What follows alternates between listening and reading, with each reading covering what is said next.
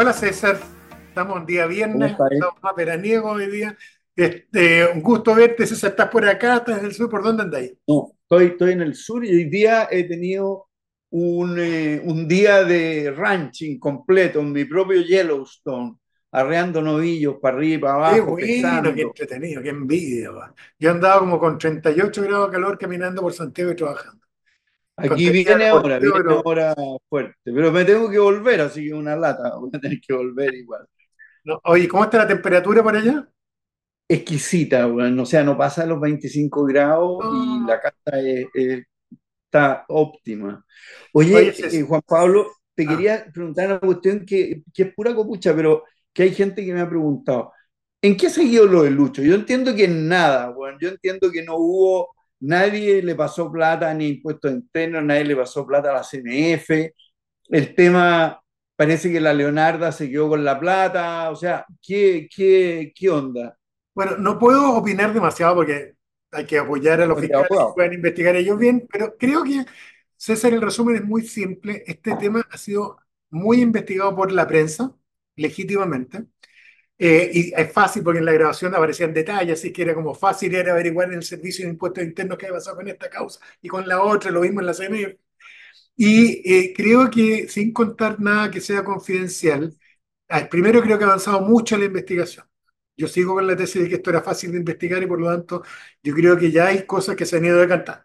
Segundo lugar, hay un hecho público que va en la línea de lo que tú dices eh, que es que tuviste que el fiscal el, eh, de la CMF fue ratificado en su cargo por cuatro años más en forma unánime por los consejeros. Y por lo tanto, ahí yo creo que se logró acreditar, mi impresión es que no hubo nada, por suerte, que, que mostrara que había un soborno o algo ilegal, entre otras cosas porque es muy buen tipo Andrés Montes y Yo salió lo conozco también y tengo la mejor él. ramillado por esto. Así que creo que va por ahí el tema, pero hay que esperar a que los fiscales eh, emitan sus opiniones y den su... Lo, lo que yo puedo decir es que se está investigando y se ha investigado intensamente el tema y también por los periodistas, y por lo tanto no es que el tema no lo hayan podido investigar por la prensa, y creo que las cosas se han ido decantando, pero van bien encaminadas desde el punto de vista de que yo creo que van determinando el verdadero lugar donde se cometieron delitos y, y creo que eso no va a apuntar a Lucho, pero hay que ser cauto y esperar lo que diga. Así que eso es lo que, como se decía antes, lo que puedo informar.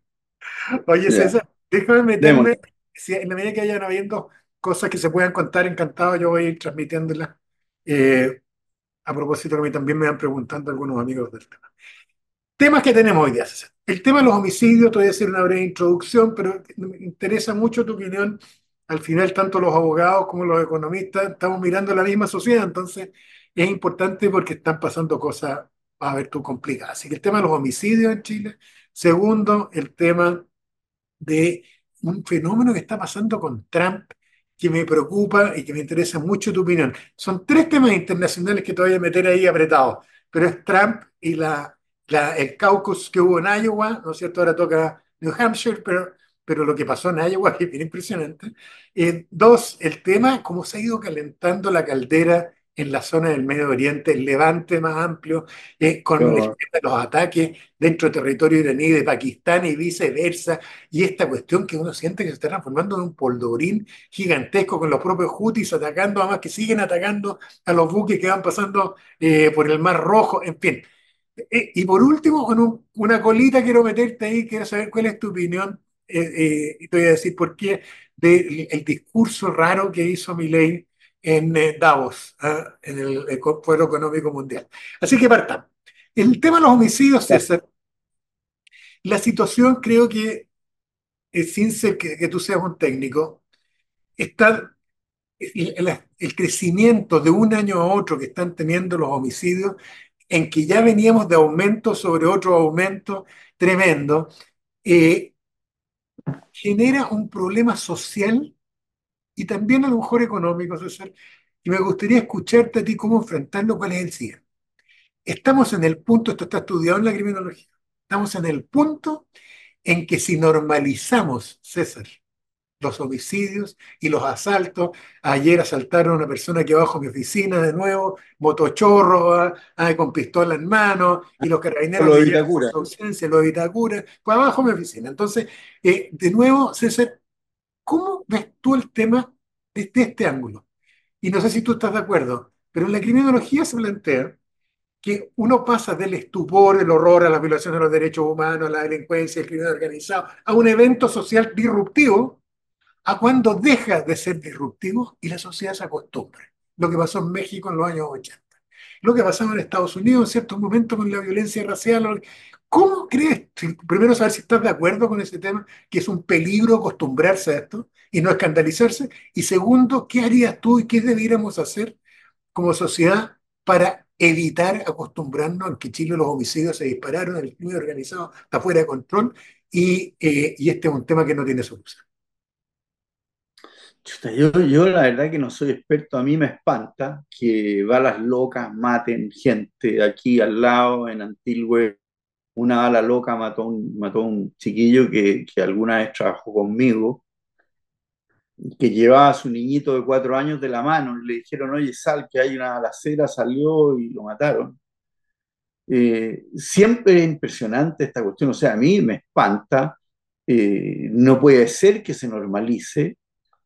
Eh, estas son, uno, uno siente que esta es como una violencia que se importó, porque antes te ponían un cuchillo en el cogote y, y, te tironeaban o te pateaban. Cogoteo, ¿se acuerdan que se llamaba cogoteo? cogoteo, claro. Y ahora simplemente te disparan y además andan con armas hechizas que son incontrolables. Yo creo que el tema del control de armas no ha funcionado en ninguna parte. Oye, César, a propósito, estoy de acuerdo, pero a propósito del tema de la normalización de esto y cómo combatirla, ¿qué opináis de la cosa de, después te doy mi opinión, sobre el tema de traer a este cantante de, popular mexicano que entre otras cosas canta canciones a favor de, normalizando a los narcotraficantes, cosa que en México bastante... Yo no encuentro una pésima idea desde el punto de vista de la Municipalidad de Viña del Mar, del Canal 13, de, de, de, todo el mundo. O sea, yo creo que darle alas es también normalizarlo. O sea, un gallo que alaba a los narcotraficantes y que alaba la violencia, y qué sé yo. Oye, una, yo creo que se pasa de todos los límites de la libertad de expresión y de la libertad de prensa. O sea, piensa tú que, o sea, en Alemania toman presos a los que niegan el holocausto. ¿ya? aquí no se trata de meterlo preso, aquí se trata de no difundirlo. En de no difundirlo, o sea, yo creo que la libertad de prensa y la libertad de expresión tienen un límite, y ese límite es el asusar a la violencia o el celebrar la violencia, eh, y por lo tanto yo creo que además es como una metida de pata, es como que no se pueden echar para atrás, eh, las redes sociales dicen que, que no se puede coartar la libertad, pero, pero lo que estamos viendo es que nos está invadiendo una violencia que no conocíamos que yo creo que tampoco sabemos cómo manejarla. O sea, eh, yo no sé cuáles son las armas, Juan Pablo, y tú lo conocís más, que tienen la fiscalía, que, que tienen ¿Sabes cuál es la principal arma, César? La principal, principal, principal arma para evitar el nazismo, para evitar los populismos de izquierda, la violencia de izquierda, para evitar el narcotráfico, la violencia de la derecha, todas las cosas que destruyen la paz social, la principal arma es horrorizarse. Y por eso que te planteo el tema de la normalización. En la medida que tengas una comunidad que no normalice la violencia y el César, y, los homicidios, vamos a César a estar todos empujando cada uno de su lado y presionando a la autoridad para buscar soluciones. El principal, el principal problema que hay en esto es que las sociedades tienden, para no angustiarse más, a normalizar. Eh, mira lo que está pasando con la guerra de Ucrania. Ya nadie habla de la guerra de Ucrania. Ya nadie habla ya una ofensiva una guerra, de, los rusos. una guerra de drones, que no conocíamos, ya no es una guerra de trincheras, una guerra de drones. Una guerra de drones, pero con muertos por montones. Entonces, creo que aquí, por eso que te planteé el tema, mi impresión es que la principal defensa que tenemos los humildes ciudadanos de a pie de este país es no dejar de horrorizarnos por este tema. pero también, pero esa es como la problemática. ¿Cuál es la solucionática de ese tema? Espacio, la primera etapa es fácil. Yo creo que la primera etapa es fácil. Eh, cuando pasó esto en Vitacura ayer abajo en mi oficina no había ni un carabinero. De nuevo, cuando uno lo hemos dicho, Juan Pablo, lo hemos dicho mil veces. Por esto, pues, entonces, el, primero, el primer problema que tiene es territorial. ¿Qué es lo que hicieron con la, qué es lo que funcionó en la tolerancia cero? Porque hay cosas que no funcionaron. ¿Qué es lo que le funcionó? Policías en las calles. Cuando uno va a Londres, cuando uno va a Washington, cuando uno va a Roma, cuando uno va a París, te topas caminando con policía por todos lados. Aquí, Cuatro en cada esquina. Claro. Pero, pero lógico, tienes que llenar de policía. Y además yo tengo la impresión, como parece que no dan abasto el número de policías, puedes hacer una política de emergencia y autorizar temporalmente ciertas medidas de emergencia. Por ejemplo, autorizar a que los guardias municipales detengan y en una de esas vaya a tener que autorizar a los guardias municipales previo entrenamiento, certificaciones, pero que anden armados. Lo que no ¿Y por qué no tener más carabineros? ¿Y por qué no va a no tener muchos más carabineros? He, he preguntado en los últimos días eso. El problema que tienes es lo que te demora en formarlo. Eso va a ser un proyecto para tres o cuatro años más. Yo creo que están en eso. Pero el problema es qué haces ahora, qué haces en marzo. En marzo tienes que buscar estrategia de cumplimiento territorial. Claramente toda esta cosa que se instaló con las cámaras de televisión, para lo único que sirven es para poder filmar los videos los asaltos. Pero no previenen las cámaras de televisión ningún asalto. Y por lo tanto lo que hoy día necesitas es presencia de la seguridad del Estado en las calles. Hay focos, esto es muy fácil, el gobierno tiene, los municipios tienen unos mapas georreferenciados y saben dónde ocurren todos estos delitos. Entonces la cantidad de delitos del último año que ha habido bajo mi oficina es pero enorme, ha habido prácticamente uno por semana. Pero qué raro, pero si una calle como bien Pero es que te cuento, te cuento lo que acaba de pasar. Vengo de almuerzo cerca de la oficina, a- ahora había un, un vehículo de carabineros y los carabineros adivinan dónde estaban. Adentro del auto. Y tú dices, pero ¿por qué están adentro del auto? Tienen que estar parados en la esquina, tienen que estar visibles, tienen que estar caminando por el mall, eh, eh, tienen que estar que, paseándose, moviéndose, tienen que pasar otras patrullas. Uno tiene que notar en el estado en que estamos, la primera línea de defensa es esta, que es la articulación de, de- de- del control territorial. Y la segunda línea de defensa, César, es un trabajo de persecución criminal inteligente con las bandas organizadas. Tenéis que empezar a descabezar organizaciones y tenéis que empezar a tener un sistema penal que reaccione con penas extraordinariamente duras y prisión preventiva para los gallos peligrosos. Y tenéis que empezar a hacerlo con inteligencia, pero esa es la salida, si no, va a inventar la rueda César. Esa es la Fíjate salida. que, en la, fíjate que en la Araucanía, cu- cuando, tú cruzas la Araucanía, incluso aquí en los ríos, eh, se ve la presencia militar.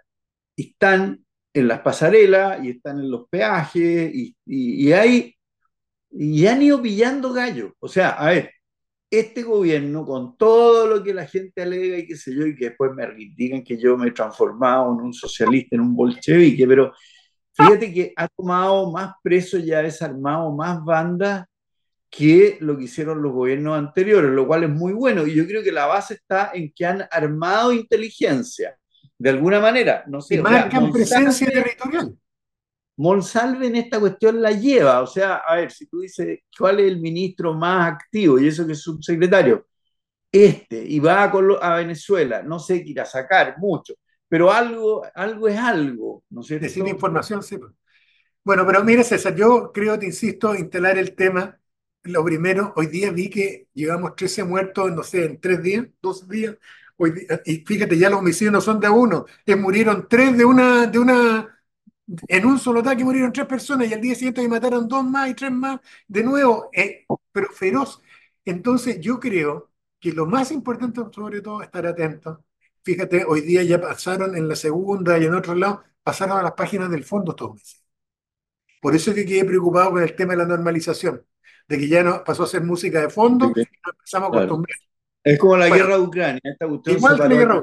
Así que Nadie va a ganar, van a morir harta gente y van a seguir ahí empatados por nos vamos a per transformar en, no voy a nombrar los países para insultarlos, nos vamos a transformar en países que, de los cuales con orgullo éramos distintos. Oye, César, te voy a meter el primer tema cortito de Estados Unidos. ¿Cómo interpretas tú que con todas las complicaciones judiciales que haya ocurrido, que han ocurrido no solo en las encuestas, en el caucus, en la asamblea que hubo en Iowa, ¿no es cierto?, haya terminado Trump arrasando a todo el resto de la gente. ¿Cómo puede ser que a estas alturas, que ya están los procesos judiciales abiertos, se ha visto toda la brutalidad, cuál es tu mirada de cómo Trump sigue en esta posibilidad real de en una de esas ganar la elección a pesar de mostrarse como es? Porque yo creo que igual que lo que estábamos hablando delante, lo, las fechorías y las bellacadas de Trump se normalizaron. O sea, yo creo que la gente dice, ah, qué tanto, otro más. Ya primero Sí, cochinás con las mujeres, después era que las toqueteaba, después que le di impuestos, después de que esto, que el otro, y ahora hemos ido escalando y a la gente, y hizo la cosa peor, que fue tratar de destruir el sistema democrático echando para atrás unas elecciones en que se tomaron el Parlamento y qué sé yo, pero como que se normalizó. Yo creo que eso es. Y que no tiene, y que no hay alternativa. Pero, pero es raro, fíjate tú que la economía ha andado como un avión. Desempleo bajo, inflación baja, buen crecimiento. O sea, ya no es, it's not the economy stupid, es otra cosa. Eh, y ahí hay miles de teorías que están desde, ¿no es cierto?, la antigua clase obrera y campesina, que se ve sobrepasada por el mundo financiero, por el mundo tecnológico, eh, y que se frustra y que ve en Trump un salvador y él apuesta a eso, ¿no es cierto? Eh, te juro que me pasa a mí, con los niños que vienen para acá y me dicen, pero tú tienes que meterle más tecnología a esto. Y es verdad, pero para mí me cuesta mucho entender cómo uno gana plata con eso, cómo, no, cómo armarlo, y más encima con gente que trabaja conmigo que está mucho más lejos que yo incluso de aquello. Entonces, hay, hay todo un tema, o sea, si tú miras que los que la van a llevar con los autos eléctricos son los chinos y por lejos, más que Tesla. Y para qué decir de la Ford y de la General Motors, etcétera, etcétera.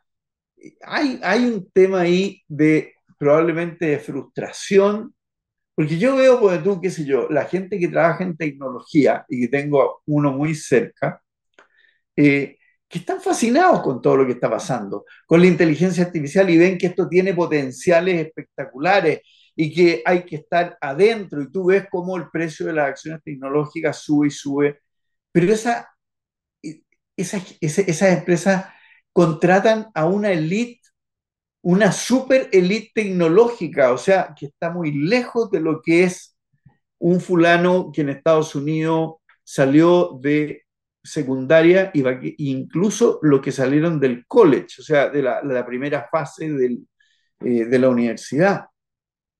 Entonces esa gente probablemente no entiende lo que está pasando y quieren que alguien los ayude. ¿Cómo? No tengo idea. Es como lo que pasó en Argentina. O sea, en Argentina, ¿por qué votaron mi ley? Pero ¿qué alternativa tenían? O sea, han probado todo. Pero además, eh, fíjate, el, país guaripola en la crisis de liderazgo, a propósito de lo que hemos vivido en Chile, ¿no es cierto? Es Estados Unidos. Mira la edad que tienen los dos candidatos. Viste que la, la, portada de la portada del Economist que pone un auto de 1942 y dice, ¿seguirá funcionando ahora?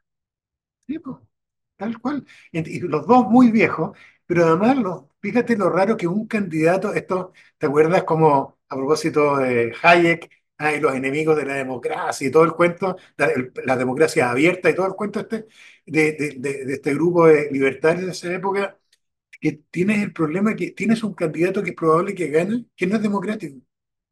Y no lo esconde. Y no lo esconde. Entonces es como... esto ha pasado, ¿ah? da miedo porque eso fue lo que pasó en Alemania, un país culto, con el Partido Socialista Socialdemócrata más grande de Europa, y pasó en Italia.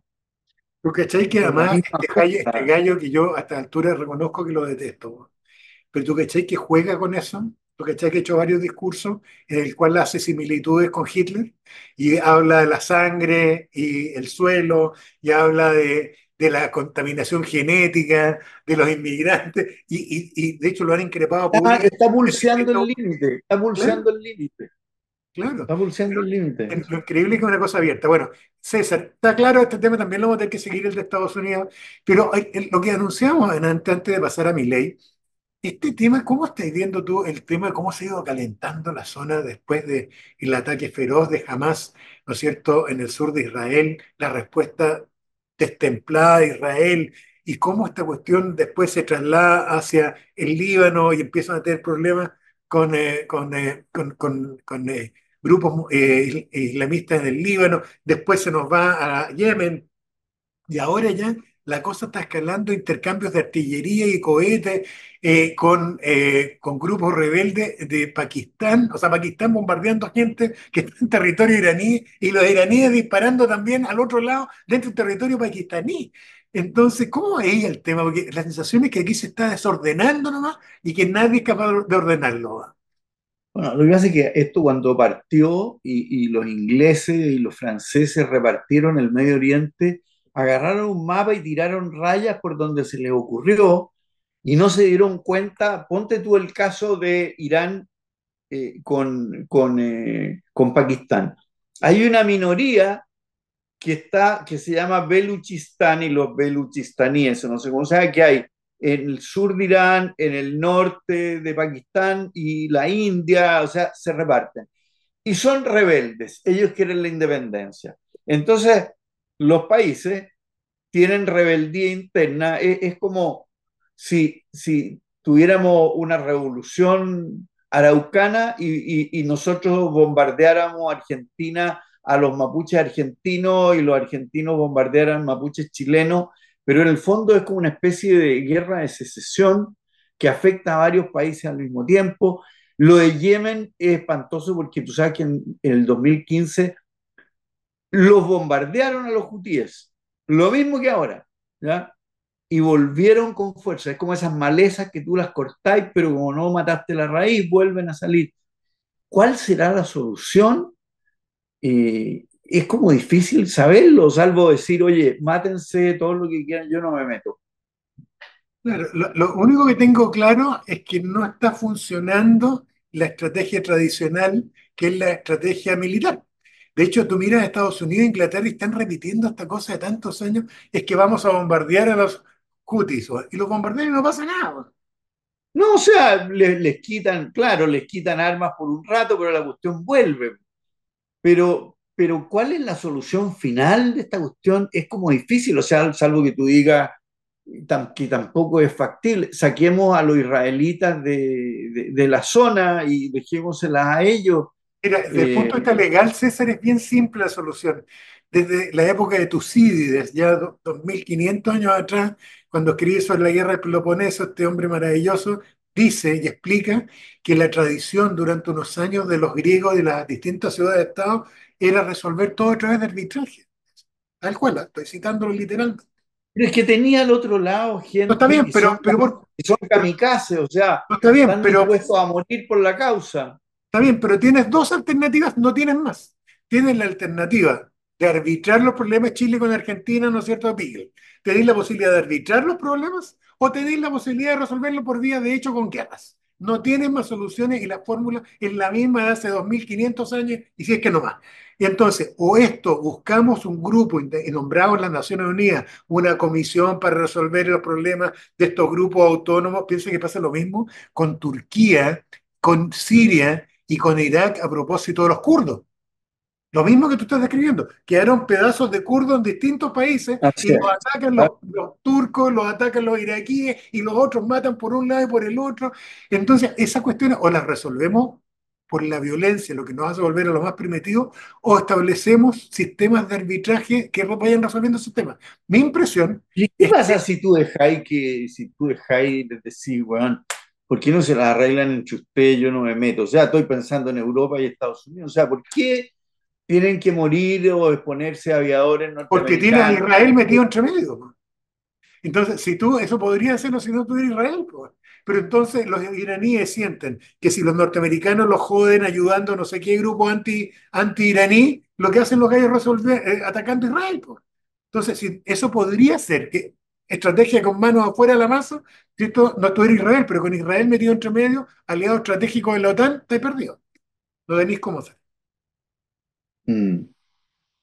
Bueno, pero mira, el tema está súper peludo porque además no se nota nada que avance en la dirección opuesta. No, nada, es repetir, es more of the same. Lo mismo, more exactamente lo mismo, y como que fuéramos tontitos no hubiéramos aprendido. Oye, César, eh, estuve escuchando atentamente el discurso eh, de mi ley en Davos, en el Foro Económico Mundial, y creo que me comente algunas cosas porque me llaman la atención.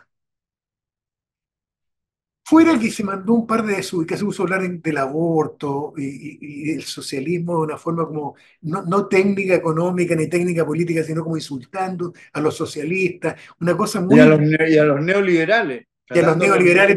Pero hay una cosa técnica que me llamó la atención. Él dice que la principal, así la cataloga, enfermedad que hay del capitalismo del socialismo.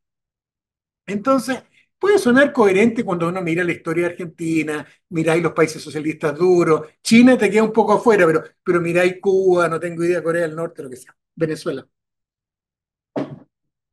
Dice él que la solución, y esta es la pregunta, la solución es dejar el liberalismo extremo, ¿no es cierto? Dejar que el, mercado y el capitalismo solucionen todo. ¿Por qué lo oye raro que dijera eso? Porque la historia es al revés.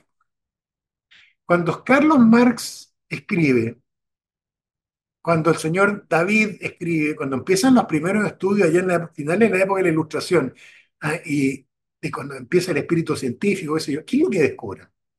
Que estaba instalado en Inglaterra en lo que describe Memiley. El capital no tenía regulación alguna.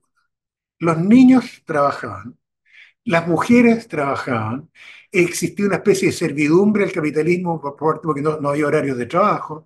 En Chile matamos a miles de obreros por solo hecho de pedir sindicalizarse. Y yo entendí, César, que había habido una reflexión, a propósito de quien los dos admiramos mucho, ¿no es cierto?, eh, a Bismarck en Alemania, con motivo del estado de bienestar, y sobre todo desde la derecha tradicional, cuando surge la OIT en 1918, ¿no es cierto?, el Tratado de Versalles. ¿Y cuál era la reflexión? ¿Sabéis qué? Este discurso de que la libertad y el capitalismo no funcionan. Acuérdate que en esta misma época surge eh, eh, el control antimonopolio en Estados Unidos en 1890. porque veníamos de lo que describe mi ley. Y que tú sabes, ya lo viviste como experiencia, que el capitalismo es psicopático. El señor eh, John Rockefeller, el señor JP Morgan, o los regulabas y los contenías y los amenazabas con la ley, o eran una especie de piratas. Y que iban, además la sociedad se iba a destruir y que no es cierto que el libre mercado funcione sin regulación por una razón, porque Carlos Marx tiene razón, no lo sabremos en Chile, tenía razón cuando decía, si tú no regulas, se concentra el capital. Y el irse concentrando el capital se va produciendo. Mira lo que le pasa a Estados Unidos con los grandes ricos hoy día por la nueva tecnología. Entonces, la pregunta del millón es, ¿hay espacio de tu ciencia, hacer de lo que tú sabes? Esta cosa, hay gente seria que sostenga que uno tiene que hacer lo que dice mi ley, que es desregular todo y dejar que las empresas funcionen libremente y que el Estado prácticamente tiene que desaparecer. Tiene, tiene, tiene un par de aristas. En primer lugar, el ideólogo de la libertad de mercado que Adam Smith, hay que ponerlo en el contexto de 1700 y tanto, en que no existía la libertad de nada, bueno, en que existía el mercantilismo, es que estaba todo regulado, eran todos monopolios de los cuales profitaban los duques, etcétera, etcétera. No había libertad de movimiento, o sea, mi bisabuelo Teodoro Schmidt para emigrar a Chile en 1860, tú, tuvo que pedirle un permiso explícito al gran duque de Hesse-Darmstadt para poder viajar. Entonces hay que situarlo en el contexto. Entonces cuando dice viva la libertad, también está diciendo muera la tiranía que era la norma. Entonces, hay, ojo, ojo con eso, ¿ya? Por un lado. Por otro lado, eh, cuando tú miras las normas que eliminó mi ley, son normas que eran la mayoría absolutamente estúpidas. O sea, a ver, eh, tenían un tipo de cambio absurdo, eh, tenían protecciones a, a, miles de grupos de interés, tenían, o sea, también eh, pero, pero Argentina tiene un problema que es más grande, que la clase empresarial ha vivido por ya 70 años o más, ¿no es cierto?, bajo un régimen de dádivas, de monopolios exclusivos, de preventa y de corrupción. Entonces, a mí no me extraña que mi ley diga fuera todo y que compitan todos y que se va. Se me ocurre también, mira, una comida que me contaban a mí genial en el Country Club en que convidaron a Sergio de Castro, los grandes industriales de la época, para decirle, mire, con la libertad de importaciones que usted está haciendo y con la libertad y que se acaben las, todas las, las prebendas y las cuestiones, vamos a quebrar todo. Y hablaban, y hablaban, y hablaba Enzo Boloco de sus televisores en Arica, y hablaba ASA. Tú sabes que los productores de cerdo ahora que se llama ASA, se llama Automotriz Arica S.A. ¿Ya? Bueno, y entonces vamos a quebrar todo y qué sé yo, y, usted tiene que hacer algo, y dicen que Sergio comía y comía, y de repente terminó el postre, el café, y empezó a pararse para irse. Entonces alguien le dice, porque tú que solo, le dice, pero ministro, ¿cuál es su respuesta a nuestras inquietudes? Entonces Sergio Castro les dijo que si siguen pensando así van a quebrar todo de verdad. ¿Ya? Y, Chile necesitó ese remesón. ¿ya? Si aquí era una injusticia también que andábamos en citroneta, unos pocos que podíamos andar en citroneta y no podíamos comprar casas porque no había crédito, porque no había mercado de capitales, porque no había esto, no había lo otro. Lo que pasa es que nosotros ya lo damos por descontado. En Argentina no. ¿ya? En Argentina es un país que vive una especie de, de, de fascismo institucionalizado y decrépito. Entonces a mí no me llama la atención que él diga cosas que suenan a barbaridad para situaciones que no son esas. Pero yo creo que no sé si uno diría algo muy distinto, pero claro, no a través de este Locatelli, pero eh, si uno tuviera cargo argentino, no diría, ¿sabéis qué más?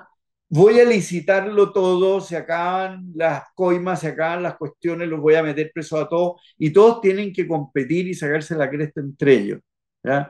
Eh, a ver, nosotros hemos tenido casos de, de, corrupción y de corrupción empresarial que nos han dolido mucho, ¿ya? Eh, pero ¿qué significa? Que hay que regular y que hay que regular bien. O sea, a mí me llama la atención, porque tú cuando impuestos internos ahora sacas un estudio de que en Chile se elude el 53% del impuesto a la renta. Tú dices, oye, pero si es cierto, entonces el impuesto interno es una basura, porque no está controlando nada. Yo creo que igual la cifra no tiene nada que ver con la realidad, pero igual, y si fuera cierto, el palo debería de, ir para impuestos internos. hay que regular, hay que regular. Cuesta regular, cuesta mucho. eso, pero César, pero hoy día no hay nadie serio que esté planteando, yo entiendo de dónde viene mi ley y de hecho avalo tu crítica al modelo argentino, obviamente. Eh, pero en una sociedad normal, estoy pensando en los países desarrollados, son sociedades en todas en que se regulan los monopolios. Son todas, se, piensa lo siguiente, se regulan los intereses de los bancos, existen los sindicatos, se protegen los derechos laborales, etcétera. Entonces, él pero no tienen, pero Juan Pablo, pero no tienen sindicatos corruptos de la manera que la ha tenido Argentina. ¿ya? Y, tienen mono, y, en Argentina tienen monopolios de verdad, o sea, allá se habla de la patria contratista, ¿no es cierto? Rollo, el propio Macri, el papá y otros más, ¿no es cierto? Que hacían obras públicas que se las iban repartiendo entre ellos y se amasaron fortunas gigantes en eso. O sea, Argentina viene muy mal acostumbrado, el empresariado argentino viene muy mal acostumbrado, el sindicalismo argentino no es el sindicalismo mm. alemán ni el de Nueva Zelanda. Entonces, hay que tener, o sea, yo entiendo la reacción. Ahora, dicho en un foro como Davos, en que te están mirando todas las economías desarrolladas que ya superaron todo ese cuento, ¿ya?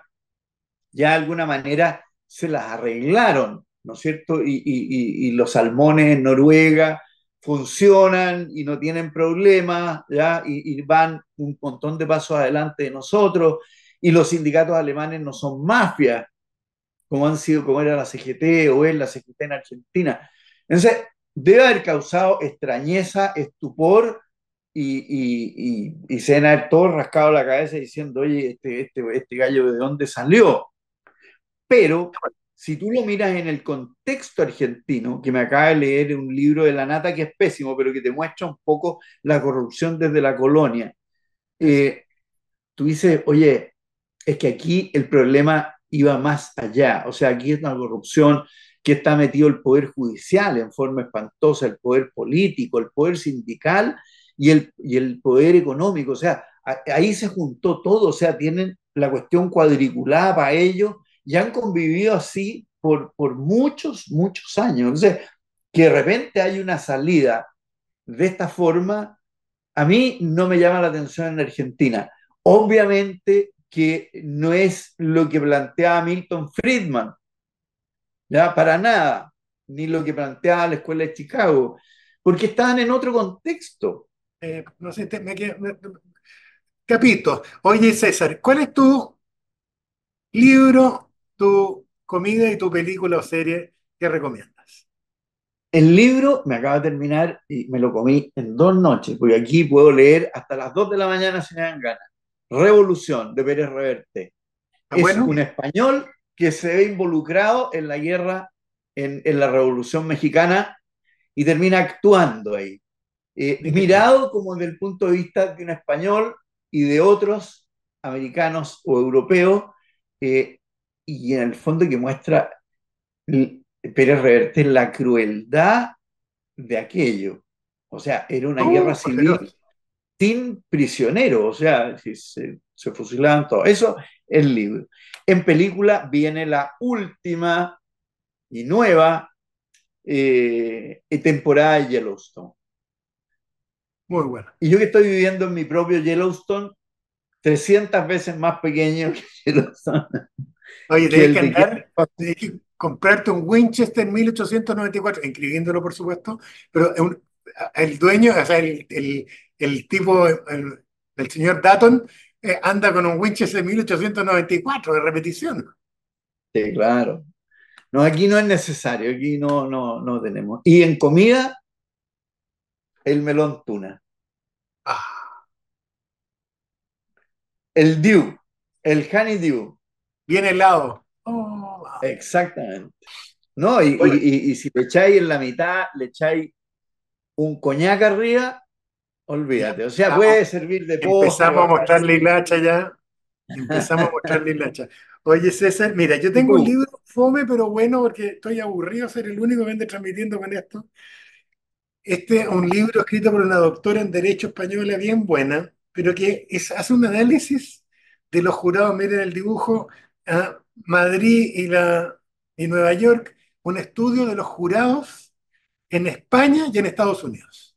Los defectos, lo bueno que tiene, pero cómo termina recomendándolo y cómo produce esto paz social.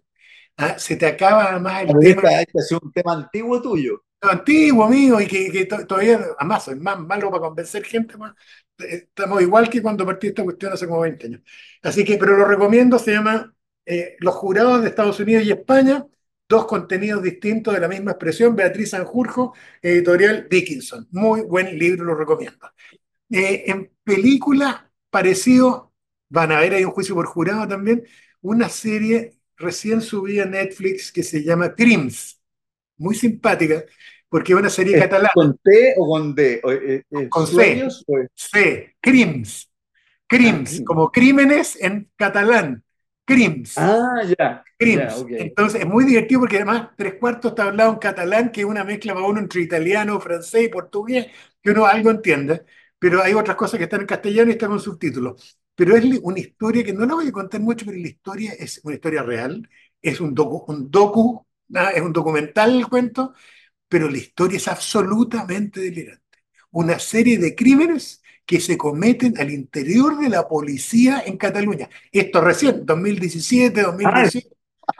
Y termina el 2021 el caso. Impresionante.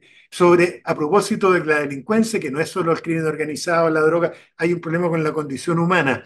¿ah? así que lo recomiendo, muy bien hecho el documental, además, Crims, ¿ah? de crímenes en catalán, de, eh, en, Netflix. Y de comida me acordé pan amasado, ese que es lo rico, la tortilla rescodo. Ah, ah, ah, ah, te gané, lo tengo aquí, lo tengo aquí.